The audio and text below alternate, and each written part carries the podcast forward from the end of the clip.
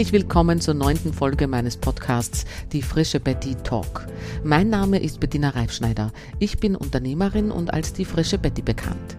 In dieser Folge geht es um das Thema Selbstwert. Kennst du deinen Wert?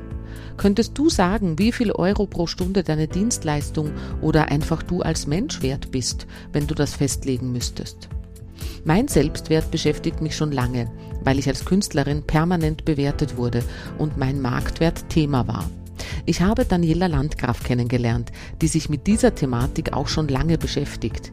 Sie hat mehrere Bücher darüber geschrieben und darüber sprechen wir jetzt. Viel Spaß beim Hören.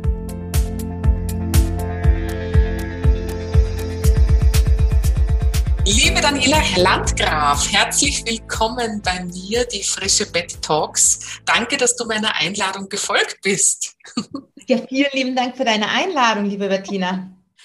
So schön, dich zu sehen. Wir haben uns ja, Daniela, bei einem Netzwerktreffen kennengelernt und ich war sofort interessiert an deinem Tun und ähm, wollte sofort mehr von dir erfahren. Und wie ich jetzt ja schon weiß, nach einigen Gesprächen, du bist Keynote-Speakerin, Autorin und Selbstwertcoach. Das sind so Themen, die ähm, die mich schon lange begleiten und beschäftigen. Und ich habe gedacht, wow, das wäre doch super für meinen Podcast. Und voilà, hier bist du, liebe Daniela. Sag, magst du dich einfach mal kurz unseren Hörerinnen und Hörern einfach mal vorstellen?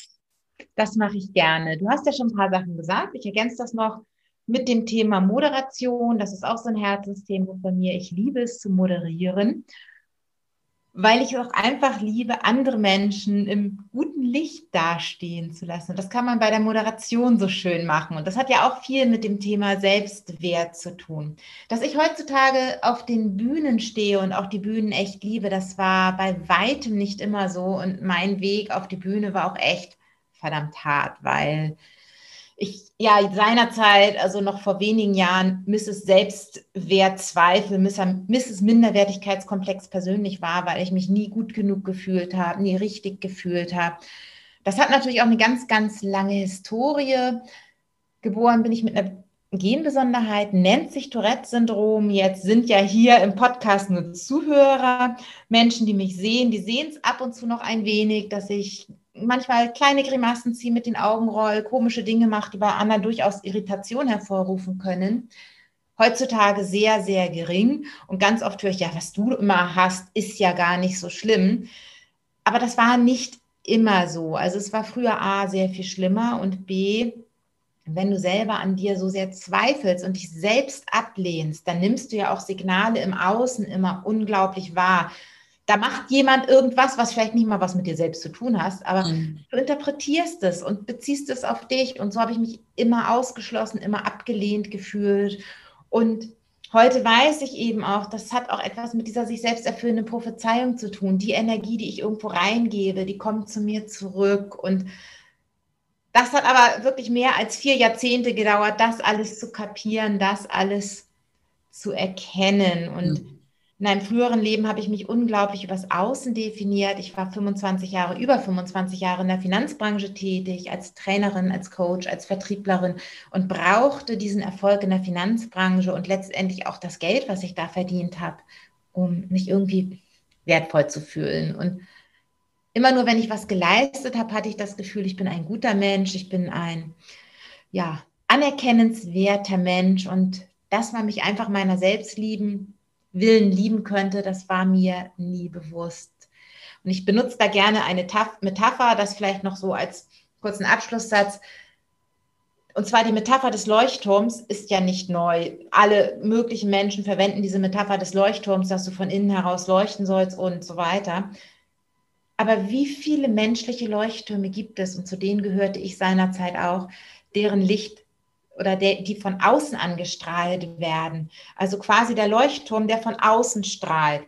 Und all diese ganzen Dinge wie Erfolgstagebuch führen und sich Lob von außen holen und, und, und, ist letztendlich nur dieses Licht von außen, was nichts anderes stärkt als das Ego. Denn das Selbstwertgefühl kommt von innen heraus. Und all das, was so von außen kommt, das nenne ich heutzutage gerne Ego-Wertgefühl. Und das ist wie so eine Sucht. Wenn du dich über das Außen definierst, brauchst du ständig andauernd immer wieder mehr davon.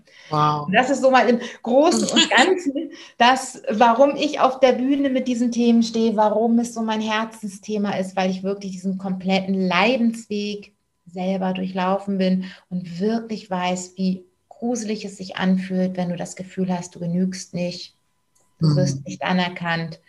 Mhm. Du brauchst einfach immer wieder Lob und Anerkennung von außen, um dich richtig zu fühlen. Wow, wow, was für, ein, was für eine Einführung in unser Gespräch, was für, was für ein Auftakt. Ich habe richtig Gänsehaut, Daniela, und danke für dein Teilen, äh, weil du bist jetzt ein Leuchtturm, der von innen heraus strahlt und, und sag, ich meine, das ist ja wirklich eine lange, eine lange Phase, ne? 40 Jahre, wo du sagst, Leid, wenn man so will, ne? Ja. Und, und ähm, wo war dann die Umkehrwende? Ich nehme mal an, was hast du alles dafür getan, um, um jetzt so erfolgreich zu sein? Sein. Ne? Das, das, ich glaube, das schaffen ja nicht viele Menschen oder die meisten Menschen würden wahrscheinlich in der Opferrolle bleiben. Und, und äh, ähm, wie, wie schafft man es dann, da rauszukommen? Also erst einmal bitte nicht meinen Weg nachmachen, weil der war ziemlich hart mit ziemlich viel, Entschuldigung, wenn ich das so drastisch sage, auf die Schnauze fallen. Mhm. Ich musste tatsächlich zweimal alles verlieren auf unterschiedlichen Ebenen, um zu kapieren, dass ich was wert bin. Und heute bin ich aber dankbar für diese Erfahrung, weil mich, und ich beantworte dir auch gleich deine Frage, was mhm. du machen kannst, ohne ganz tief zu fallen. Ich habe einmal, ja, dadurch, dass ich mich immer im Außen definiert habe, immer höher, schneller, weiter, mehr, mehr, mehr. Ich habe mich nur gut gefühlt, wenn ich irgendwo an der Spitze mit war. Bin ich immer, immer über meine Grenzen gegangen. Ich habe damals gesagt, Burnout treffen, trifft andere, mich doch nicht.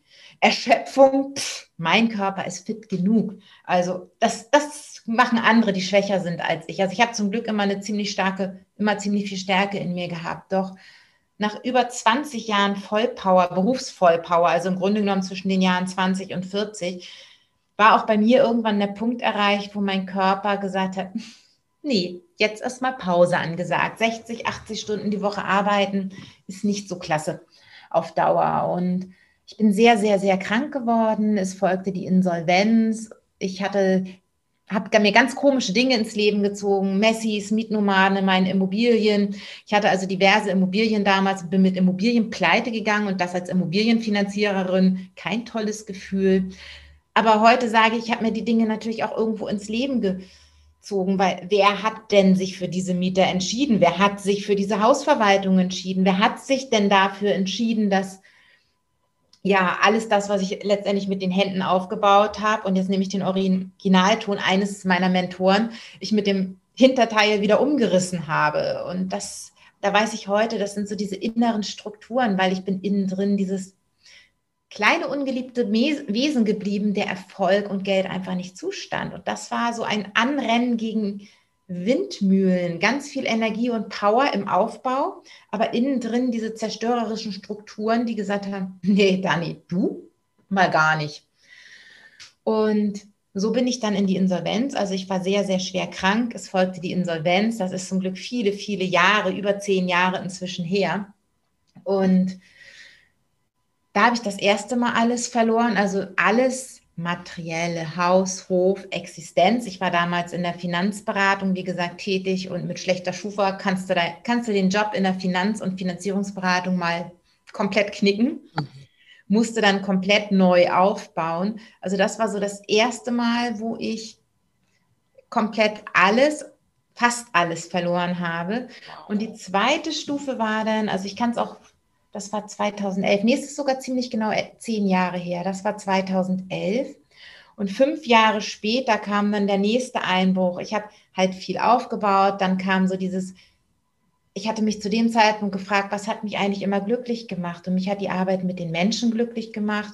Mich haben die Pferde glücklich gemacht. Und ich habe zu dem Zeitpunkt angefangen, pferdegestütztes Training zu machen. Und da war das Universum oder wer auch immer auch sehr gnädig zu mir. Ich hatte Pferde plötzlich zur Verfügung. Ich habe plötzlich so meinen, meine Themen gefunden. Ich habe festgestellt, Menschen kommen zu mir, um sich von mir beraten zu lassen. Von mir, die in der Insolvenz war. Das musst du dir mal vorstellen. Das war für mich völlig unbegreiflich damals. Aber ich habe ganz, ganz viel Zuspruch von Menschen gekriegt und irgendwie konnte ich wohl die Menschen irgendwie auf der Herzebene erreichen, sodass das sehr gut lief. Und ich lernte in den folgenden fünf Jahren, dass wenn du nur gut genug ins Vertrauen gehst und wenn du, und da kommen wir gleich noch zu den Themen, wie kommst du dahin, mhm. wenn du anfängst, auf dein Herz zu hören, dass die Dinge dann laufen. Und ich fing an, aus diesem Mangeldenken herauszukommen und habe bin sehr in das Thema Dankbarkeit reingegangen, habe sehr stark diese Chancen gesehen und mein Ex-Mann, mit dem ich eben insgesamt 17 Jahre verheiratet war, 16 bis zur Trennung, der blieb in diesem Mangel- und Opferdenken. Und ich habe gerade gesagt, es gab so zwei große Breaks in meinem Leben. Mhm. 2016 war es dann so, dass ich mich nach 16 Ehejahren von meinem Ehemann getrennt habe. Und unsere gemeinsame Adoptivtochter beschlossen hat, sie möchte bei ihrem Papa bleiben, was auch ein Resultat meines vorherigen Lebens war, weil ich halt viel zu viel gearbeitet habe. Höher, schneller, weiter war mein Motto.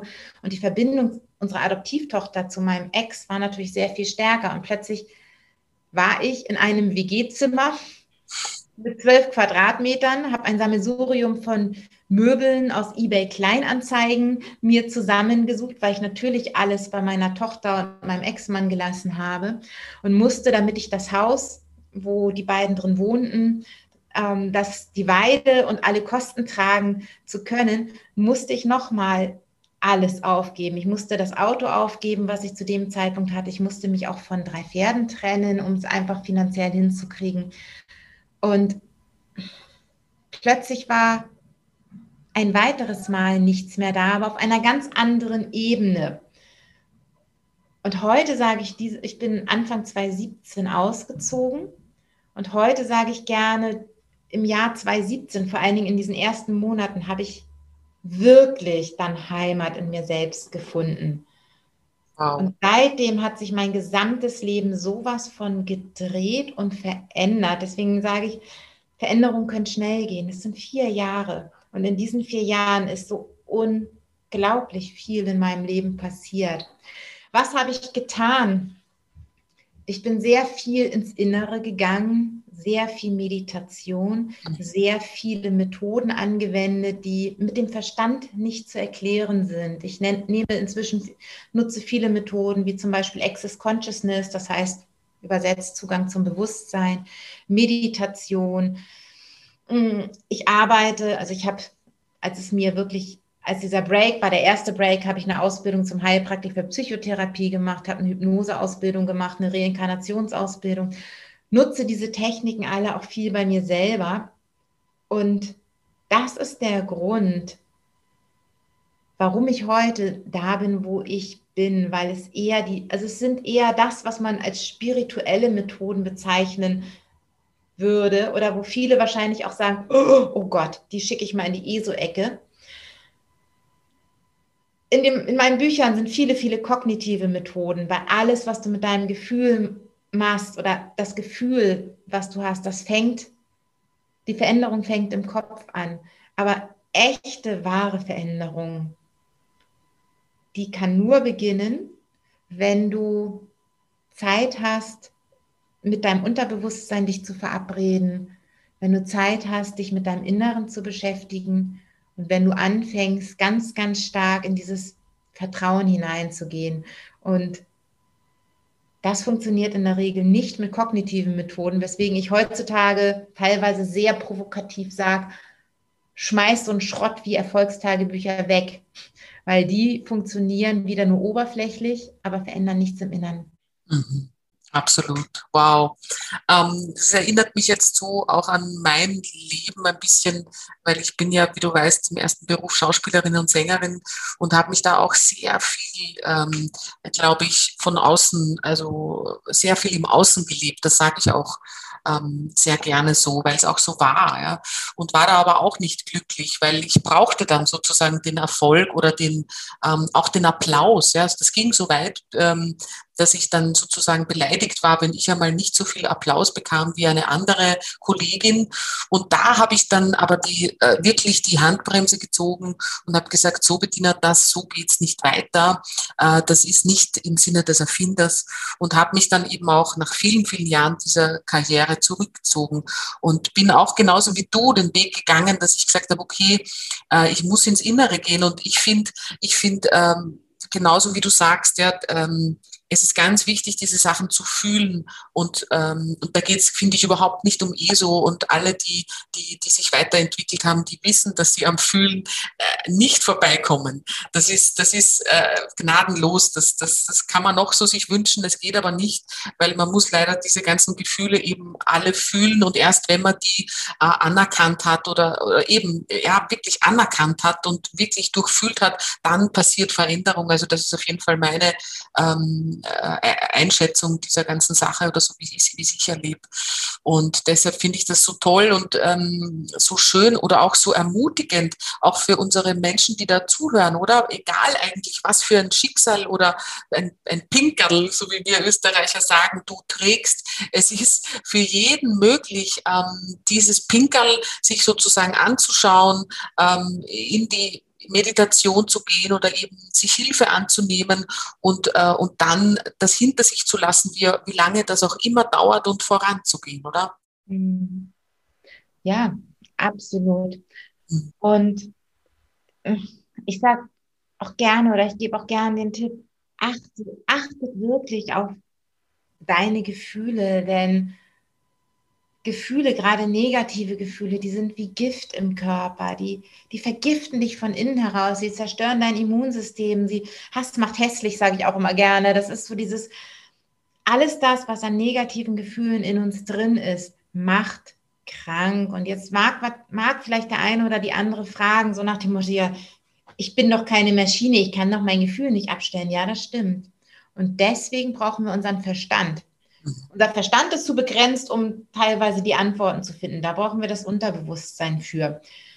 Aber mit der Meditation können wir ans Unterbewusstsein gehen, können da rangehen. Und mit dem Verstand können wir Gefühle verändern. Es geht nicht darum, sie zu verdrängen, weil das wäre auch wieder falsch. So dieses krampfhaft positive Denken ist genauso kontraproduktiv, denn zu fühlen, wie es mir geht, ist schon wichtig. Die Frage ist, wie lange verharrst du in diesen negativen Gefühlen? Wie lange verharrst du zum Beispiel in der Traurigkeit, weil die andere Kollegin mehr Applaus gekriegt hast? Wenn du da, ich nehme das, ich greife das mal als Beispiel ja. auf, wenn du da so diesen, wenn du da jetzt plötzlich Neidgefühle entwickelt. So Neid ist sehr, sehr menschlich. Keiner will neidisch sein und so viele Menschen sind neidisch. Und deswegen habe ich zum Beispiel auch in meinem neuesten Buch da ja auch ein Kapitel zugeschrieben. Weil Neid ist etwas, ich kenne niemanden, der sagt, ja, ich bin neidisch und bin stolz darauf, sondern die meisten, die ich kenne, die finden das selber ganz schrecklich, wenn sie neidisch sind. Und du hast jetzt gerade so diese schöne Situation. Du hast tolle Leistung geleistet und jeder Mensch möchte irgendwo auch diese Anerkennung kriegen. Und vielleicht brauchst du diese Anerkennung für dich, für dein Ego, für dein Selbst. Und eine andere kriegt mehr Applaus. Das hm. tut erstmal weh und das darfst du auch anerkennen, dass es weh tut. Mhm. Wenn du es aber verdrängst, dann kommt dieses, dieses Neidgefühl, dieses Eifersuchtsgefühl. Und das kann nur bewältigt werden, indem ich anerkenne, dass diese traurigen Gefühle, also Neid ist ja eher, ist ja, wenn man es übersetzt, eine Mischung aus vielleicht Angst, nicht gut genug zu sein, Wut, dass jemand anderes vielleicht etwas kriegt, was ich selber gerne hätte, oder auch die Traurigkeit darüber. Welches Gefühl, Grund, welche Grundemotion auch immer dahinter steckt, es ist unangenehm. Und dann kann uns der Verstand helfen, zu sagen, okay, was ist denn jetzt das Gute daran, was ich aktuell noch nicht sehen kann? Und Achtung, der Verstand ist das eine. Wenn ich diese Frage mit dem Verstand aber stelle und das vor einer Meditation oder vor dem Schlafengehen, hat das nochmal eine ganz andere Wirkung. Denn wenn dein mhm. Verstand die Antwort schon kennen würde, hättest du die negativen Gefühle nicht. Absolut. Aber mit dem Verstand können wir die richtigen Fragen stellen. Und es ist sowieso, Themen können sehr gut über die Fragen geklärt werden. Was kannst du beim nächsten Mal verändern, damit du vielleicht diesen Applaus kriegst? Was kannst du an dir und deiner Einstellung verändern, damit du vielleicht in Liebe anerkennen kannst, dass die andere besser war? Mhm. Und das will man, das ist, und das hat so viel wieder mit dem Thema Selbstwert zu tun. Und das ist so dieses, zum Selbstwert gehört auch ganz viel Bewusstheit, Bewusstheit über die eigenen Gefühle, das Anerkennen der eigenen Gefühle und dann das Verändern der Gefühle durch die richtigen Fragen und die richtigen Gedanken. Absolut. Da bin ich ganz bei dir. Also ich, ich habe ja auch äh, Access Consciousness einige Monate lang sozusagen studiert oder, oder als, also aufgenommen, weil ich, und mir hilft das auch sehr. Und was man vielleicht noch dazu sagen kann, ist, dass man äh, man stellt diese Frage und man muss keine Antwort drauf finden. Ne? Also das finde ich auch das Tolle. Das heißt, man stellt einfach eine Frage, weil wenn man, wenn man keine Fragen stellt, dann wird sich auch nichts verändern. Das ist ja eigentlich, ich finde, es ist so logisch, ähm, wenn man eben irgendein Problem hat und jeder hat ein Problem irgendwann. Ja? Und wenn er aber einmal eine andere Frage stellt zu einem Thema, dann ähm, wird er und dann einfach das offen lassen. Also ja, nicht glauben, mit dem Verstand dann eine Antwort finden zu müssen. Nein, man muss nur die Frage stellen und dann ist das schon genug. Und das, also ich finde diese Methode bis, also sehr, sehr gut, dieses Fragen stellen, ja. Weil wenn wir andere Fragen stellen, dann wird es auch zu anderen Wegen kommen. Ja, manchmal ist es ja sehr eingefahren. Ne? Man arbeitet ja manchmal unglaublich lang an einem Thema. Also ich habe ja auch persönliche Themen, an denen ich schon, denen ich schon Jahrzehnte, so wie du sagst, auch arbeite. Ja. Und ähm, es ist wirklich eine, ein, ein toller Hinweis. Vielleicht können wir da dieses Buch auch empfehlen. Also das, was, was ich eben von denen hergelesen habe, sei du selbst und verändere die Welt. Hast ja, du bestimmt genau. auch gelesen, ne? Ja, ich liebe das Buch. Das ja. ist ein ganz, ganz tolles Buch. Achtung, wer sich noch nie mit der Methode Access Consciousness beschäftigt hat, ich weiß nicht, ob man dann mit dem Buch so furchtbar viel anfangen kann. Also das Buch bedarf schon ein bisschen Reflexionsvermögen und ein bisschen Verständnis für die Worte, die der Dr. Dane hier verwendet. Ich kenne auch welche, die sagen, was ist das denn für ein Spindkram? Aber ich kann zumindest dich in einem absolut bestätigen, Bettina.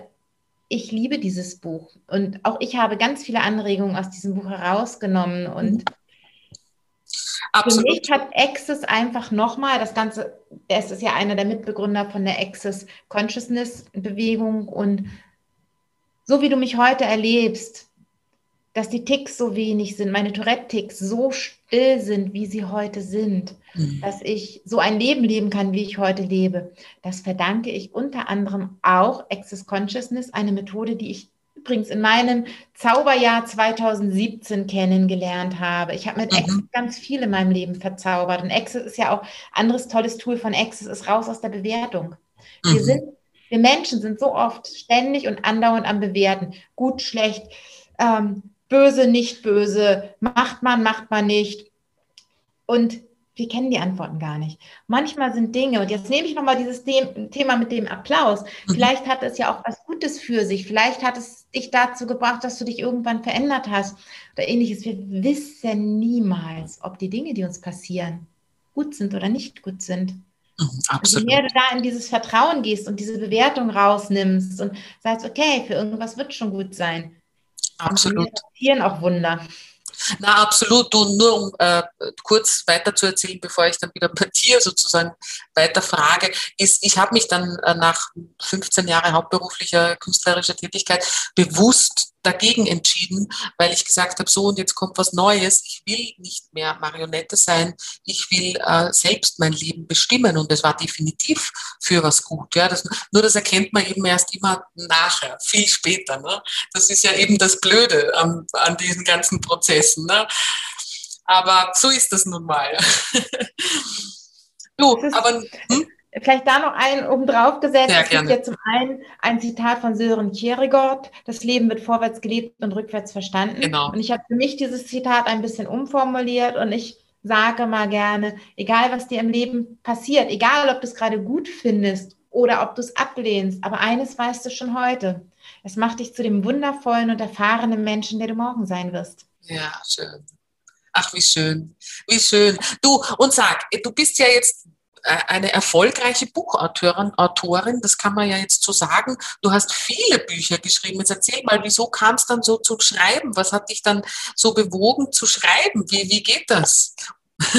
wie geht das? Ja. Also tatsächlich habe ich als Kind schon ganz viel geschrieben, habe das aber vergessen. Ich habe als Kind ganz viel Geschichten geschrieben. Es hat mir Spaß gemacht und habe es dann wirklich komplett vergessen in der Pubertät.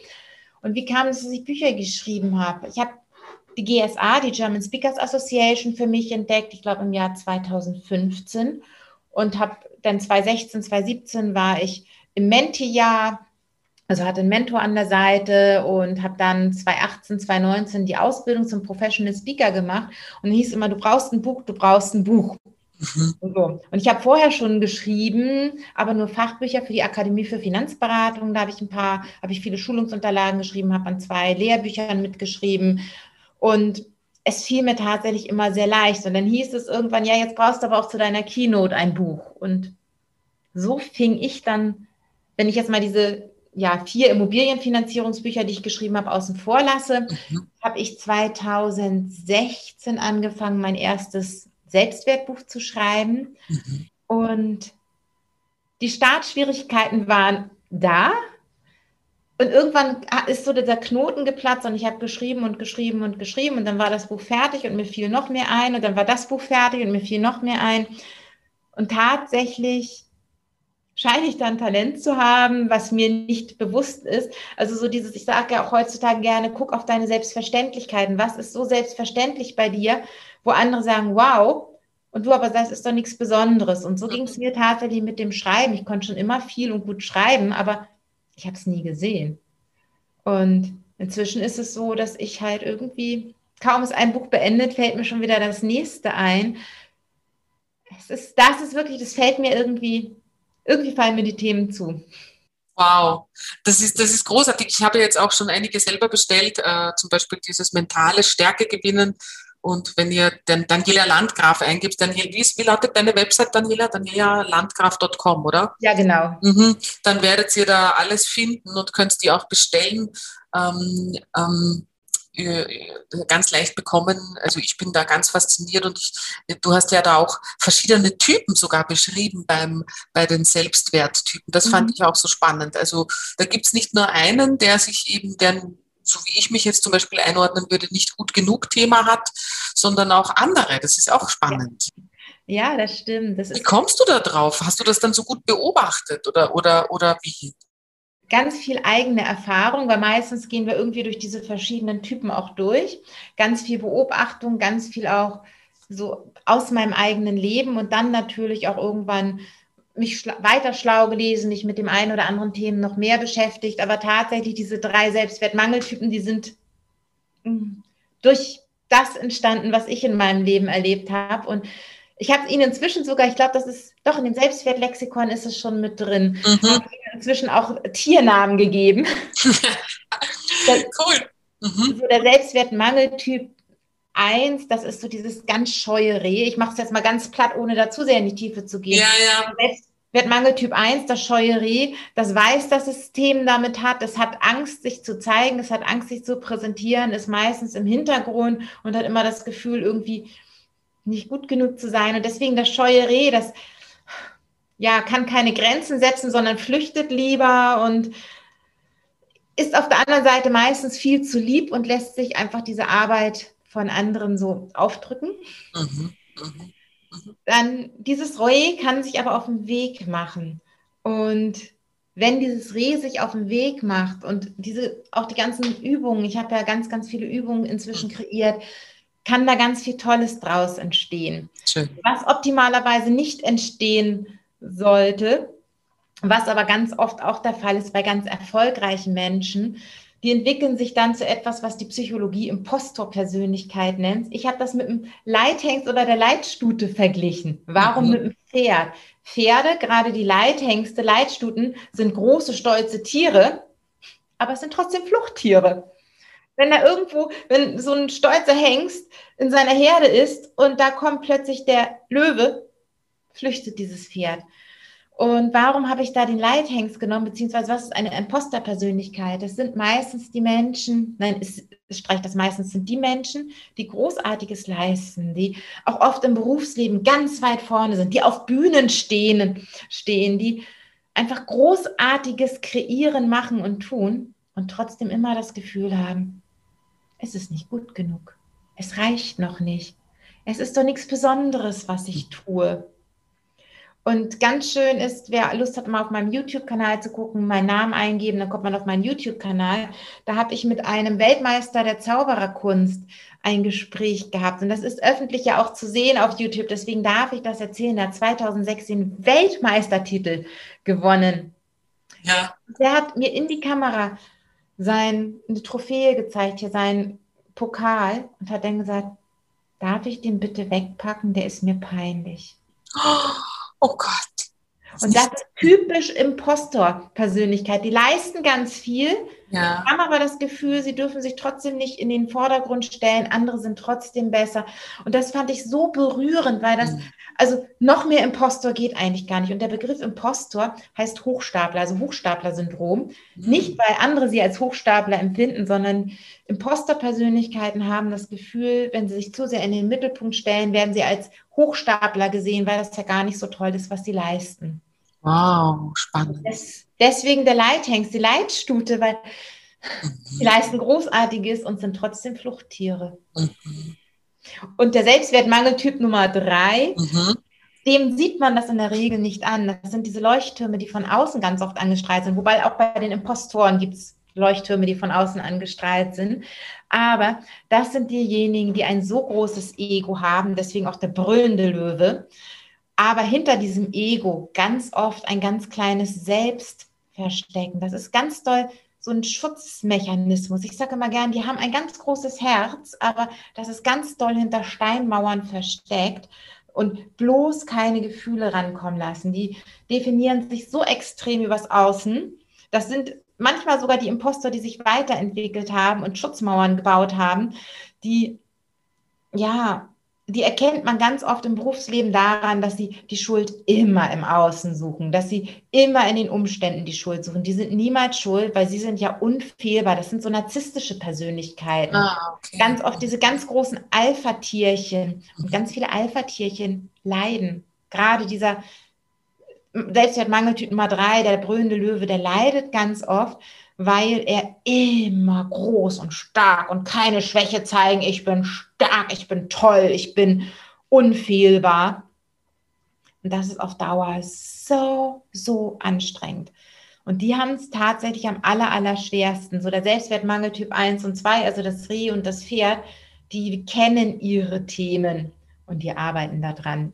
Meistens zumindest. Es sind meistens Menschen, die sich schon ganz doll auf ihren Weg gemacht haben. Mhm. Aber der Narzisst oder diese narzisstische Persönlichkeit, die hat so viele Schutzmechanismen und hat ein komplettes Selbstbild, was oft nicht mit dem Inneren, also da gibt es eine Differenz zwischen dem, was nach außen ist, was vielleicht auch im Innen ist. Da ist so viel Schutzmechanismus hinter, mhm. dass sie mhm. oft ihre eigenen Themen nicht sehen, weil dann würden sie innerlich zusammenbrechen. Ui, ui. Ja, Wahnsinn. Danke für den Einblick für diese drei Typen. Also wenn ihr da draußen Lust habt, da äh, euch mehr zu informieren, das Selbstwertlexikon von Daniela Landgraf kann man erwerben und dann könnt ihr da eintauchen in dieses Thema und nämlich auch mit ganz vielen Übungen, also vielleicht sogar einen Weg raus. Das ist ja das Wichtige ja, äh, für die Typen, die eben reflektieren, also die ersten zwei auf jeden Fall. Und bei dem letzten, dem wünschen wir trotzdem alles Gute. Ja, irgendwie ja. wünsche ich mir, dass wir die trotzdem irgendwie erreichen. Ich bin ja Absolut. seit 25 Jahre in der Finanzbranche und da laufen viele von diesen Typen. Aber ja, ja. natürlich selber nicht zu, die würden niemals zugeben, dass sie ein Selbstwertthema haben. Ja, ich weiß, ich kenne auch solche Typen leider. Und äh, ja, Du, ähm, als letztes möchte ich noch äh, fragen, du schulst ja oder begleitest eben auch Menschen, die äh, Lust haben oder sich an dieses äh, Projekt ranwagen, ein eigenes Buch zu schreiben. Stimmt das? Ja, das stimmt. Oh, ja, aufregend. Und mit ganz viel Leidenschaft sogar, weil das ist etwas, das macht mir wahnsinnig Spaß. Ja, wie, wie stelle ich mir das vor? Also ich habe ja ehrlich gesagt schon öfter darüber nachgedacht. Ich habe ja doch schon auch ein äh, relativ bewegtes Leben, auch mit dieser Künstlerkarriere, die ich äh, gelebt habe. Und, und jetzt geht's ja weiter. Aber ich habe mir schon oft gedacht, es wäre doch mal ganz interessant, diesen ganzen Weg von mir zu, zu aufzuschreiben und, und, und, äh, und wie, wie würde das sowas ausschauen, Daniela? Mhm. Also es gibt verschiedene Varianten. Mich hat vor ziemlich genau einem Jahr eine Freundin angetickert, so kam das, und hat gesagt, das kann doch nicht sein, du verlierst hier ein Buch nach dem anderen im Galopp, das waren ihre Worte, und ich hänge hier seit vier Jahren rum und kriege mein eines Buch nicht fertig. Kannst du mich nicht mal 21 Tage pushen? So, pff, klar, machen wir. Ja, ich bringe auch noch zwei andere Leute mit. Okay. Ja, und so ist diese 21-Tage-Challenge entstanden. Das heißt, mein Hauptprodukt ist hier die 21-Tage-Challenge, die aber inzwischen ganz viele Facetten hat. Das heißt, du kriegst 21 Tage lang jeden Tag ein Fachinput. Ich habe bei meinen ersten Büchern echt viele Fehler gemacht. Viele Fehler. Und das merken wahrscheinlich die Leser draußen nicht. Aber so wie ich heute schreibe, so wie ich heute strukturiere, welche Vorgedanken ich mir mache, hat nichts mehr mit dem zu tun, was ich mit meinen Erstlingswerken gemacht habe. Und all mein Wissen, was ich eben jetzt aus inzwischen elf Büchern beziehungsweise wenn ich die Akademiebücher dazu zähle, 13 Bücher gesammelt habe, das gebe ich eben gerne weiter. Von Self-Publishing über Publikumsverlage, Zwischenlösungen, wie strukturiere ich das ganze Buch, wie finde ich mein USP, wie finde ich meine Zielgruppe, welchen Schreibstil habe ich, all das gehört halt dazu. 21 Tage lang jeden Tag Inputs. Und in diesen 21 Tagen gibt es in der Gruppe zehnmal einen Zoom-Call wo eben auch diese Gruppendynamik zustande kommt. Das heißt, du kriegst ganz viele Informationen auch von anderen. Es ist ein gegenseitiges Supporten und Pushen. Es gibt ganz tolle Gäste dabei. So habe ich zum Beispiel die Eva Schulte-Austum, die macht das ganze Thema Pressearbeit in meiner Challenge. Den Peter Buchenau, der ist Buchscout und der hat, ich glaube, arbeitet inzwischen mit über 20, 25 Verlagen zusammen. Ich habe eine Verlegerin, die gerne tolle Bücher ist ein kleiner Verlag, aber die nimmt gerne sehr spezielle, sehr individuelle Bücher und verlegt die schnell. Also so kriegst du in dieser Challenge von mir ein ganzes Sammelsurium auch an Kontakten. Und danach cool. geht es ein Jahr in die Weiterbetreuung. Die Weiterbetreuung bedeutet, zweimal im Monat gibt es einen Zoom-Call mit bestimmten Themen, wo sich alle die, die eben in diesen Gruppen waren, wenn sie wollen, weitertreffen, damit du auch am Ball bleibst, weil die ersten Male war es wirklich so nach diesen 21 Tagen, da war total, ja und toll und alles super. Und wenn du dann nicht mehr in dieser Gruppendynamik bist, dann flacht das zu sehr ab. Mhm. Und deswegen habe ich jetzt gesagt, diese Nachbetreuung die gibt es auf jeden Fall mhm. immer mit dazu. Mhm. Ich habe aber auch welche, wo ich es individuell mache und wenn jemand sagt, er möchte nicht in so ein 21-Tage-Ding reingequetscht werden, mache ich auch individuelle Coachings und inzwischen ist das wirklich so ein großes Netzwerk geworden, dass ich sagen kann, von der ersten Buchidee über eine Storytelling-Challenge, über die Buch-Challenge, über Individualbegleitung bis hin, dass ich Kontakte zu Verlagen mache, entweder direkt oder über meinen Buchscout, bis hin, dass wir uns um die Vermarktung mitkümmern. Das heißt, dass du die Möglichkeit kriegst, äh, zum Beispiel beim Autorentalk von Peter Buchenau dabei zu sein, mit Würzburg Radio, mit allen möglichen Marketingstrategien biete ich inzwischen ganz, ganz viel an. Und das ist auch etwas, was sich wie von Zauberhand so entwickelt hat. Etwas, Toll. was ich nie geplant habe, was sich aber einfach entwickelt hat. Wow, super. Also für alle da draußen, die auch vorhaben, ein Buch zu schreiben, wendet euch an die Daniela. Das ist eine eine ganz, ganz, ganz tolle Sache, finde ich. Und ich habe das so in der Art noch, das, es ist das erste Mal, dass ich das so höre in der Art, ja, mhm. dass man da sich so zu, sozusagen einen Coach nehmen kann, dass man da begleitet ist, weil woher soll man es wissen, wenn man es noch nie gemacht hat. Ne? Also, bumm. Ich hätte mir viel Arbeit ersparen können. Also es sind ich hätte mir gewünscht, ich hätte das ganze Wissen auch vor meinem ersten Buch gehabt. Und das ist auch so diese Intention, die ich habe. Ich möchte einfach Menschen ja, dazu bringen, dass sie ihr Buch auch wirklich veröffentlichen. So, es gibt so viele angefangene Bücher, so viele, ich sag's mal, auf halber Strecke verreckt und das ist so schade, so viele tolle Themen und mhm. es gibt so viele Möglichkeiten der Veröffentlichung und Vermarktung und da möchte ich gern begleiten. Schön, schön. Ich kann das nur bestätigen. Ich, ich, ich mache das ja erst im kleinen Stil, indem ich eben zum Beispiel eben mich zeige auf Insta oder auf Facebook dann immer wieder mal längere Beiträge schreibe. Und da habe ich, war ich auch am Anfang irgendwie nervös und habe gedacht, boah, interessiert das überhaupt jemand? Aber es, ich habe so viel positives Feedback bekommen. Also ich kann das nur unterstützen. Zeigt euch. Es, es hilft den anderen Menschen und vor allem einem selber. Also mach dich sichtbar, zeig dich mit welchen Themen auch immer du hast, finde ich, das ist, es, es, es, ähm, es kann nur gut werden. Mhm. Oder? Ja, absolut. absolut. Super, super, super. Du, herzlichen Dank, liebe Daniela, dass du uns, dass du dir Zeit genommen hast ähm, für diesen frischen Betty Talk. Ich fand, ich fand ganz, ganz inspirierend und so viele wertvolle Infos. Äh, danke, danke, danke, dass du das getan hast. Und ich freue mich, wenn wir in Kontakt bleiben und wer weiß, was da noch alles kommt. Vielen Dank fürs Gespräch, liebe Daniela. Sehr, sehr gerne. Ich danke dir für die Einladung freue mich riesig, dass ich hier in deinem Podcast mit dabei sein durfte. Und ja, auf jeden Fall bleiben wir im Kontakt. Unbedingt. Ja, auf, auf bald. Ja, auf unbedingt. Bald. Auf bald. Danke, liebe Auf bald, liebe Bettina. Ciao. Tschüss, Baba.